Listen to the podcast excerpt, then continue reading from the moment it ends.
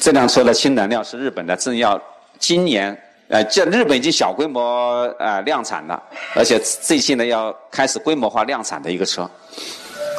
已经做得非常成熟。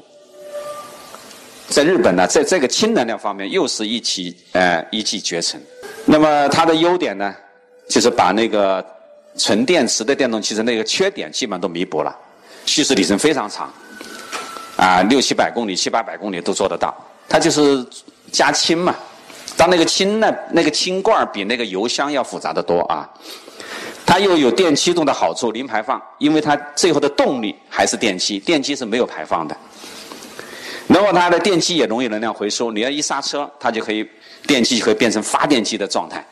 啊，一方面发电，一方面那里形成一个阻力。但是它呢也有它的缺点，它的系统非常复杂，系统构成复杂，系统控制很复杂，啊，那个电池里头还有很啊还有很多很贵重的金属等等，这是第一个系统复杂。第二就是那个能源供给系统也非常复杂。第一，氢哪来？第二，氢是非常活跃的一种分子，你要把它的收藏好，一般都是低温液化、高压气化。高压也有液化的，就是也有不成液体的啊，就是压缩器。所以说储氢很难，不像储油，一个大油罐就可以了。储氢以后能会输运到不同的地方去，输氢也很难。到了不同的这个加氢站以后。通过一个枪加到车里头去，那也不是一般的枪，所以加氢，这都是很复杂的系统。其实这套系统在十二三年前，我那时候在广州，在中大的时候，其实那个德国他们开发的其实也很成熟了。当时宝马啊，在中国有个氢能源车的路演，它有两辆宝马的轿车和一辆能氢能量的供给车到广州来了。当时是在黄埔那个地方，我还去了开的那个车，啊，那套系统呢，他们当时也很成，也也就从技术体系上都做成熟了，但就是价格非常贵，啊，技术难度很大，很难推广。所以说，这个氢后来德国也不搞了，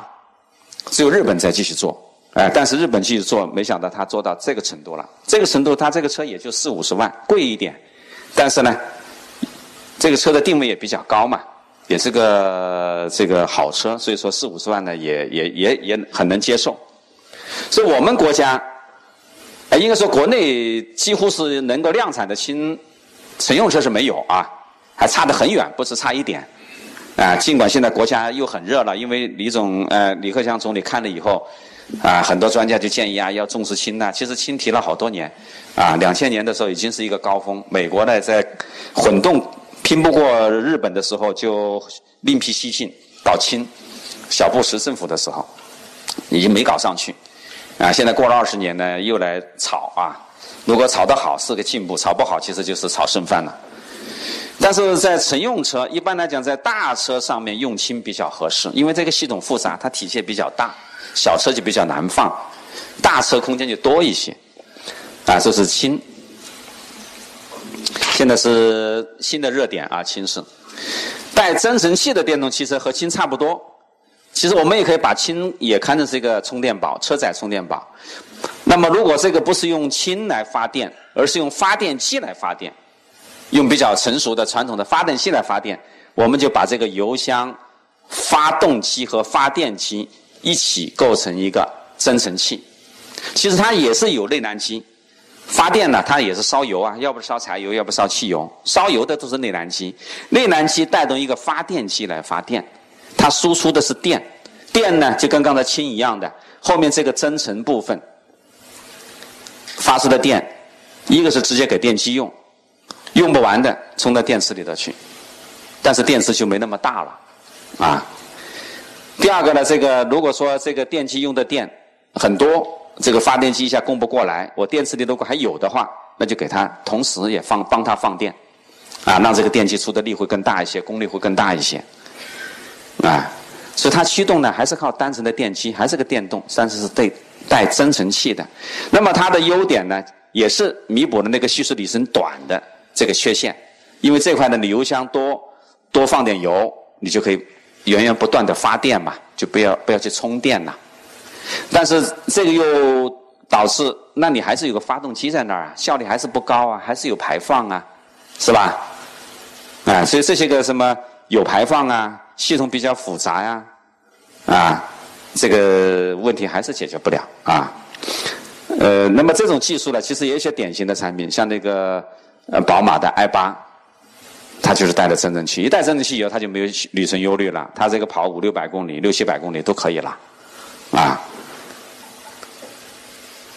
国内的这个带增程器的这个电动汽车做得好的也不多，这里头其实就这一块发一一一提一提到发动机啊就头疼啊，发动机是机械系统里头啊这个一个相当复杂的系统啊，呃做得好很难。所以说这块我们没有一个好的增程器。其实如果有好的增程器，我认为这个技术路线其实还是蛮好的。因为虽然有发动机，但这个发动机它不是直接参加驱动。参加驱动的时候，那个工况很恶劣，有很低的速度，发动机要工作；有很高的速度，也是发动机在工作。所以它就高效低效，这个区域啊就很散乱。发电机呢，你可以让它比较稳定的在一个速度、一个范围之内发电，你可以把那个范围。调的效率很高，所以说它那个这个时候的发动机的效率就会比一般的车用发动的效率要好很多，啊，所以说它的燃油效率还是提高了，啊，但是呢这块做不好就达不到这个效果，啊，这是三种纯电动。那么混动，混动里头有一种轻度混动，轻度混动，啊，我们看这张图，这个图其实还是蛮简单的啊，前面都是一样，这是轮子，这是一个运动分配。啊，把运动分配到左右去。那这个运动哪来呢？它是靠发动机来，不是靠电机来。啊，我们的这个传统的时候就这样的，发动机前面的油箱啊，给它供油，发动机四冲程发动机啊，吸气、喷油、燃烧、爆炸、排气啊，就这么一个卡诺循环。那就那个那个发动机是啊，动力输出。但是现在这个混动弱混呢，是在发动机的前，在发动机的前面呢带了一个叫自动的启停装置，是个电动系统，这里头是有电机的。它自动的启停什么意思啊？我们汽车啊有两个工况下啊，传统汽车我们是很麻烦，比如说我们停车的时候，发动机要怠速，不能关，因为重新再打火啊，这个一个是时间跟不上啊。第二个是这个效率呢也更低，重新启动一下，那发动机的效率啊，呃，损失会比较大。但其实怠速也是一种浪费啊。哎，这种弱混的车停车的，发动机可以关掉，因为它有电机。当你一旦要启动的时候，首先是电机在这里推你的车，同时电机把你的发动机给带起来。所以说它就没有发动机的怠速，或者怠速工况可以大大的减小。啊，这块浪费。也百分之十几啊，啊，这块浪费给避开了，所以这自动启停、自动启动、自动停止啊，有个这样的一个自动 BS 器或者是 IS 器。同时，它因为有个电机在那儿，它在自动的时候，电机可以形成一种发电的这个模式，所以自动时候它可以发电。发电了以后呢，那个它也带了一个不大的电池，大概是四五千瓦的电池，它就把这个电呢也存起来。所以启动的时候呢，这个电池放电，啊，帮着发动机启动，同时帮着这个车启动，啊，电启动，啊，所以说这个这个混呢，它就是电机也会在一定的特定场合会来用来驱动车，但是它不主要是靠它，一旦发动啊，一旦车跑起来了，马上发动机就接力接过来了，还是以这个发动机为主来做动力，所以它是种混动，啊。这种混动呢，一般的这种系统啊，就 B S 七系统和 S 系统，我们有个名字叫四十八伏混动系统。这四十八伏混动系统，我们国家也开发不出来。现在最好的是这个什么 Bosch、大陆，都是这个顶级的世界的汽车零部件供应商，做得非常好。而且在国外这个车呢，已经是用的很多了。我们国内有些进口车现在也都有带自动启停的。如果你们买车的时候，哎，我跟你说，带 ISG 的就自动启停的，哎，它一般燃油效率会提高百分之五到十之间，要省要省一些。啊，像我们单位买的那个大众的好多车就配了，像那个夏朗，啊，还有日本的车也有很多配的，呃，成本增加不多，啊，所以它我们把它定义为一种节能汽车吧，啊，相对是这个提高了燃油经济性嘛，发动机无怠速，部分能量回收啊，这写错了，那当然它还是有排放的，啊，这个系统比较复杂啊，像这个东西要做得好，它主要是三样东西，一个是呃这种启停系统。我们叫做带式的或者是集成的，starter generator 启动器和发电机啊，是这两个英文单词。然后有个 DC DC 就是个控制器，然后有个小电池，大概三四千瓦、四五千瓦啊。然后其他的跟传统燃油车一样了啊，所以它是一个节能车。好，那最典型的混动。就是以日本丰田为代表的 hybrid，这个混动我们可以说是强混，或者是重度混，一般有弱混、中混、重混，啊，这个这个 hybrid 是最好的 hybrid 啊，这个显得就比较复杂，前面都是一样，这个动力啊通过一个差速传到两个轮子上去，但是这个动力呢不是单一的靠发动机，也不是单一的靠电机。它是靠一个机械机电耦合器，这个耦合器呢，相当于是它有电机的输入，也有啊有发动机的速度，也有电机的速度。但这两个速度不能让它打架，不打架就一定要有个耦合器啊。这耦合器就是解决它打架的问题啊啊，通过一个耦合器来驱动啊这个轮子。那真正工作的时候呢，有可能是发动机单独出力，也有可能是电机单独出力，也可能是两个同时出力。在制动的时候，啊，还有一个，呃，电机会向电池回充，啊，那么它还有一个这个发电的功能，啊，如果电池这个电不多了，它会把这个油箱的油啊，通过发动机啊，通过这个发电机来发点电。但是从这里看到，我们不管那么多，它有两股动力，这两股动力都很强，啊，电机的动力。它不光是在启动的时候用，在开车的时候，它有相当的这个概率也在使用这个电机。当这个电机的使用越来越多，我们说这个混合程度就越来越高。所以重混就是以电驱动为主，反而这个这个发动机的驱动啊还少了一些。是混嘛？在这个这个界限不是太好划分啊。但是定性的我们可以这么说，它有两股动力就混动。啊，所以它里的技术还是很先进。这个机电耦合其实很复杂，不好做的。啊，电机电控呢，那倒好办，但是它在集成在一起。啊，它的优点就是动力性非常好。比如一点八混动相当于一点八 T。啊，我们说带 T 和不带 T 动力性差差差一大，它差一大截啊。啊，所以说它的这个动力性非常好，它的燃油经济性非常高。啊，它一般这个比。不带这个混动的要提高百分之三十，它的续时里程当然更长了。你同样是六十升油，比如说你跑六百公里，它可以跑个八百公里，啊，所以说这个车是个非常这种技术是非常好的技术，但是很遗憾难，难了以后我们国家一个特点，难的东西不是去攻克它，或者绕开它，所以我们国家对混合动力连补贴都没有，然后就让大家去做纯电动，纯电动简单。什么叫弯道超车？他就希望通过简单的东西把它做好。其实这个东西，也不一定是完全有道理的。我们如果混动做得好，其实纯电动可能就没什么事儿了。啊，但话说回来，纯电动是个趋势嘛，啊，所以说电动呢，它这个从潜力来讲，还是有这些电池的问题能够有进一步的突破。啊，呃，这个这个这个车成熟到什么程度？丰田已经销售了近千万辆了。已经是一个对人家来讲，已经是一个完全成熟的先进产品，啊，好，这是关于这个这一类啊。那下面我就继续往前介绍啊，这是几大类，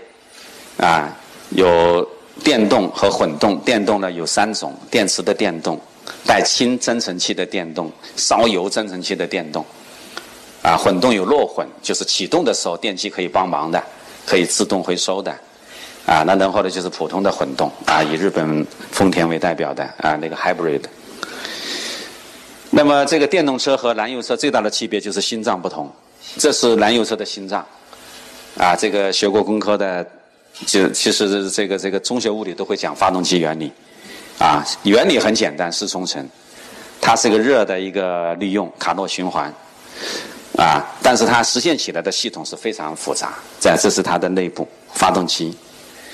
发动机的这个轴输出以后还不能够直接驱动到轮子去，还要经过一个减速箱、变速箱，不叫减速箱，减速加变速。像那个这种复杂的液压四伏变速箱啊，也是非常复杂。这两个一起以后才能够把运动输出，输出以后再经过什么差速啊，分到轮子上去。所以说，这个发动机加变速箱啊，是一个。呃，机械复杂的机械系统也是现在工业体现一个国家工业水平的吧，一个一个一个非常典型的啊一个系统。如果一个国家的发动机技术好了，这个国家肯定是先进工业发达国家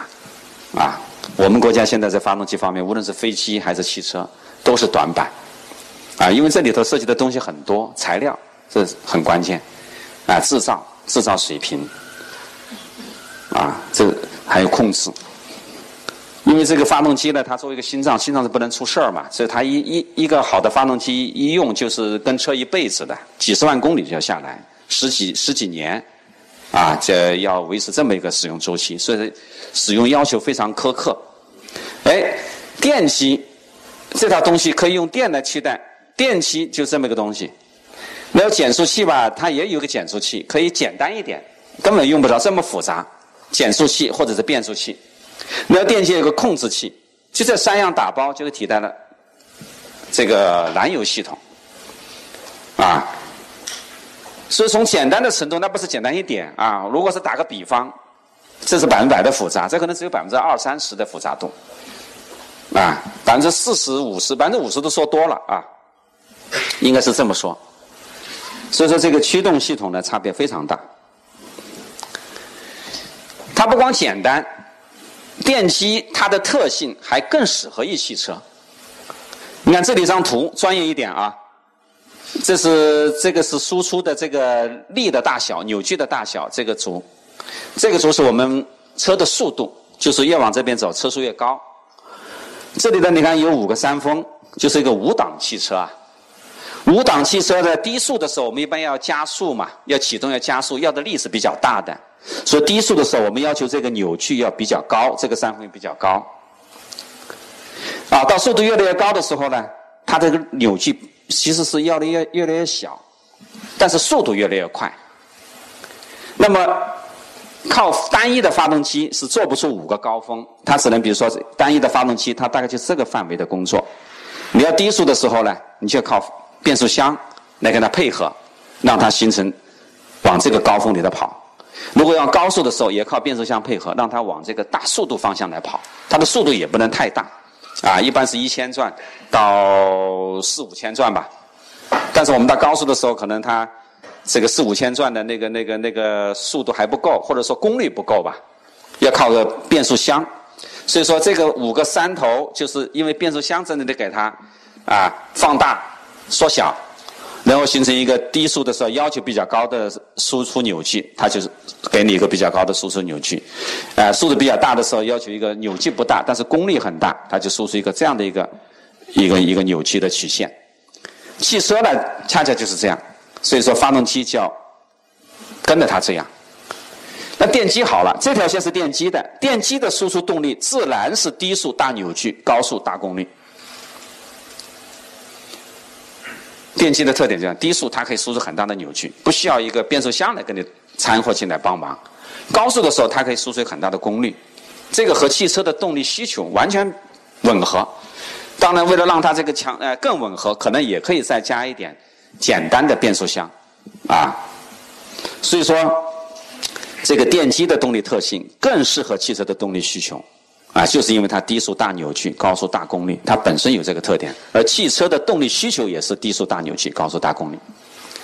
啊，这是第一个。第二个就是刚才讲的，电机的效率很高，百分之九十是发动机的三倍。啊，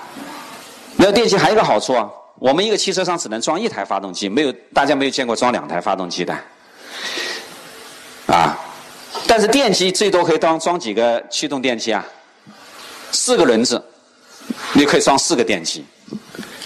分布式驱动。那四个轮子，你如果说给它功率力都很大，那这个飞起来了，啊，所以说呢，这个分布式驱动现在是电驱动里头电动车里头一个啊很重要的发展方向，啊，当然大部分还是一个，现在两个电机的很多，啊，前面的两个轮子是一个电机，后面两个轮子是一个电机，各管各的，啊，这每个电机个头都不大，但是力度很强，啊，而且电机多了以后，它控制起来。当然是难度大了，但是控制的好，它效率更高了。啊，比如说以的以电以以呃前面为主的时候啊，后面我就少出点力；以后面为主的前面少出点力。根据不同的这个工况，它可以做到很适应的去控制。啊，所以说电机呢，这个电动化为什么这个趋势？这是一个非常重要的啊，它的这个可以实现多动力控制很容易啊。所以智能化刚才讲了，智能化自动驾驶。之所以现在这么热，就是因为电器好控制啊，发动机就很难控制啊。啊，那这个电器呢，目前用的比较多的叫永磁电机。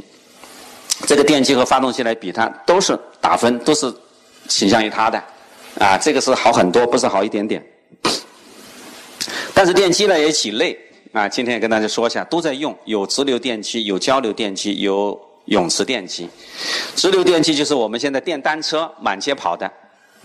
啊，还有一些那个低速巡逻车、观光车，功率比较小的，那是用直流电机，便宜，啊，电机电机便宜，控制也便宜。交流电机呢，就稍微覆盖面很广，大车也有，小车也有。你像特斯拉那么先进的这个车哈，它用的是交流电机，因为大家一般认为是永磁同步电机是水平最高，但是交流电机非常成熟，也可以做的效率很高。啊，但是现在主流的电机叫永磁同步电机。永磁同步电机其实也简单，就是那个电机里头有一个定子和转子，那个转子就中间那个轴那个部分呐，它转子上面呢有好多吸铁石、电磁铁，啊，那外面的定子里头是通电，通电的形成一个旋转的磁场，相当于那个旋转的一个磁铁，磁铁旋转就会带动里头那个磁铁吸着它就会拽着它跑，同步的跑。的永磁同步，啊，如果说里头那个转子部分呢，那个磁场不是靠永磁铁来，而是靠通电的形成电磁感应效应形成磁场，那就是感应电机了，啊，所以这个永磁电机就是呃转子部分呢是用的那个电磁铁啊，然后外面的那个定子部分呢是通过控制形成一个旋转的磁场，磁场的拽着磁铁来旋转，啊，那是那个动子旋转以后，它那个轴就输出。输出一个，它就可以很大的力了。你你你你这个驱动整个车就靠它来的啊。所以说，永磁同步电机的这个打分是最高的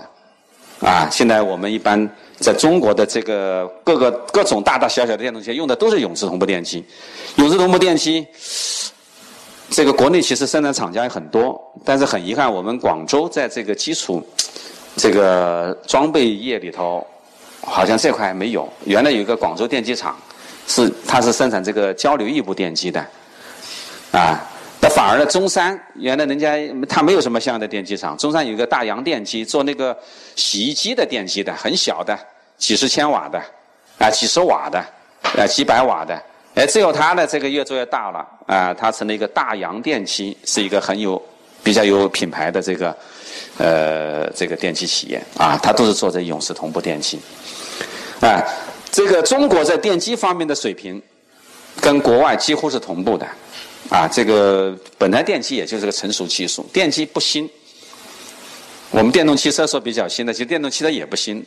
我看你们这是那个讲座的广告，也有一个简单介绍。电动汽车的历史比油车还长，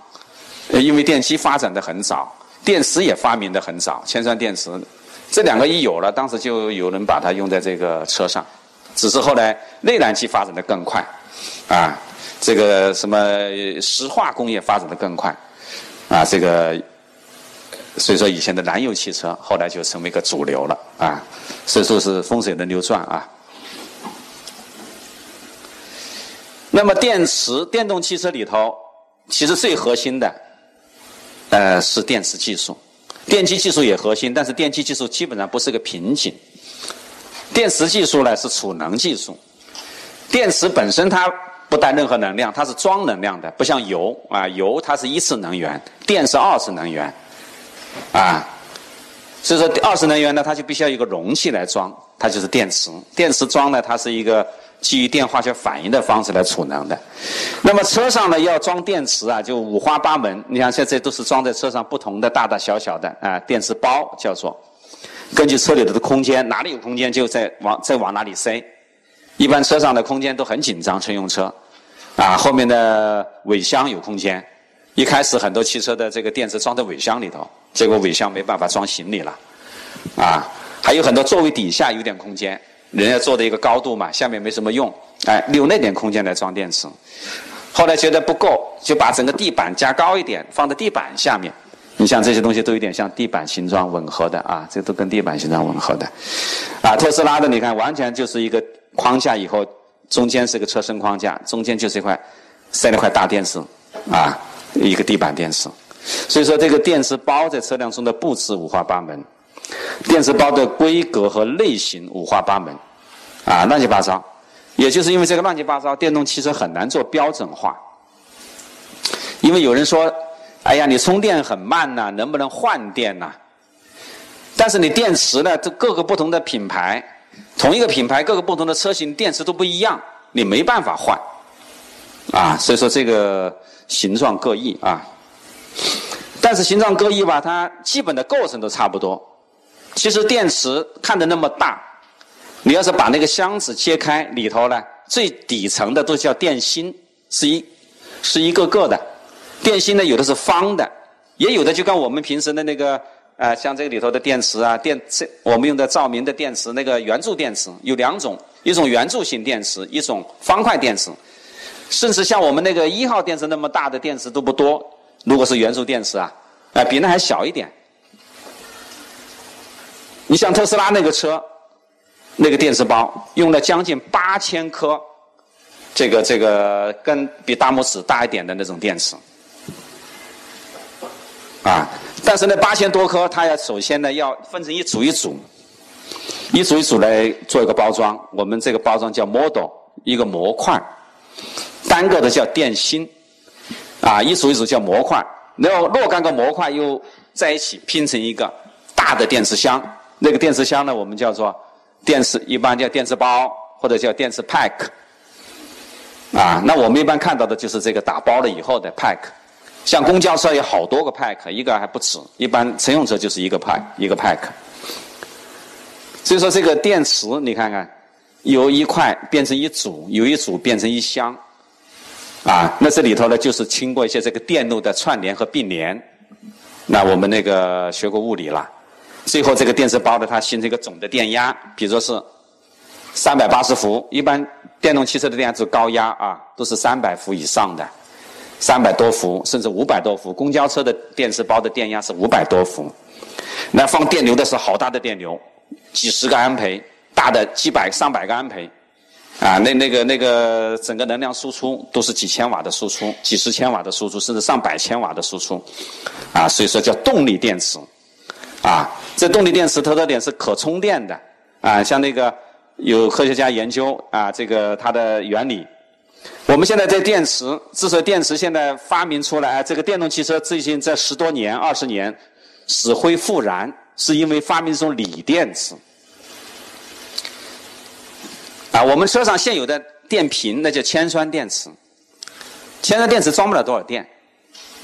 啊，那个那个，所以说靠那个来给电动汽车储电的话，那那就杯水车薪，那个车跑不了多远，跑个几十公里就没用了。哎，就是因为锂电池发明了以后，锂电池的储能比铅酸要强很多，啊，强四五倍、五六倍。哎，发现呢，能够够得上在汽车上用，因为汽车上刚才讲的要那么大的电流放电，要好多电嘛。呃，所以锂电池呢是在七十年代，呃，上个世纪六七十年代发明的，七十年代吧。在去年，哦，今年呢，我写错了，应该是一八年，那几个。核心的原始发明家、科学家终于获得诺贝尔奖。所以说，锂电池是获得诺贝尔奖的一个发明，可想而知这个锂电的重要性锂电呢对社会发展的历史发展的进步，啊。那么这个锂电呢，实际上有很多，有六种锂电，都在车上用过，轮番用过。最早的用的是这个所谓的钴酸锂，钴酸是一种有毒性的啊这个物质，钴酸锂，然后是锰酸锂，现在用的是铁锂。我们比亚迪的车经常宣传它是用的铁电，铁电其实就是磷酸铁锂电池的电动汽车，铁啊磷酸铁锂。另外什么？大家买车的时候，如果说是有接触这方面产品，他可能会问：哎，你是用磷酸铁锂啊，还是用三元锂啊？三元锂就是这种 NCM，有三种元素跟锂形成的一种电池。三元锂啊，三元锂有两种，NCM 还是 NCA。那么还有一种锂呢，叫碳酸锂。碳酸锂这个给大家加深点印象。我们的董明珠小姐不是进入了电动汽车吗？他收购的银龙，银龙就是走碳酸锂的技术路线，啊，银龙那个老板魏应章，其实我们也挺熟。他当时搞碳酸锂的时候，我们就一直跟他质疑，我说这不是一个好的动力电池，啊，就是它的碳酸锂的储能不高，但是碳酸锂呢，它寿命很长，啊，他认为。平时在白天用的时候，你不要管一天，你只要管几趟，然后有一个很方便的方式跟你充电。比如说就在车站就一个车顶电网，你在车上停的时候，就停那么一会儿会儿的时候，它就跟你充电，而且它可以大电流充电，这是碳酸锂的特点。但是那个东西在现在已经是实践证明它是个非主流，所以说这个董明珠看上它碳酸锂，这只是看走眼了啊，嗯，一定是吃亏吃大亏。最近不是也是合作的很不好吗？哎，那么这个电池其实要说复杂吧，又不复杂，它就是四样东西。啊，这个画的一个颗的不要管，它就是一个正极，一个负极，中间有电解液。它为了把正负极中间的这个安全性考虑啊，还搞了一个隔膜。这个隔膜呢，这个要求很高。电解液呢是浸泡在电解液里头。这个锂离子，锂离子呢，就是那个离子啊，在正负极之间的运动就会产生电流。哎，但是那个离子能，通过这个膜，那个膜很小，那个孔隙啊非常小，但是离子可以通过它啊，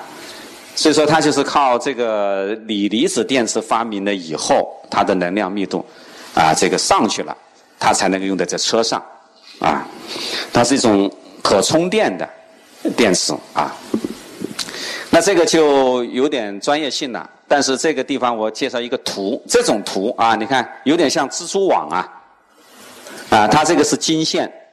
蜘蛛网的经线，这个是纬线，就中间还还再连很多纬线，这每条经线上呢，就是一些越来越远啊，有像坐标一样的，一格、两格、三格、四格，啊，这叫蜘蛛图。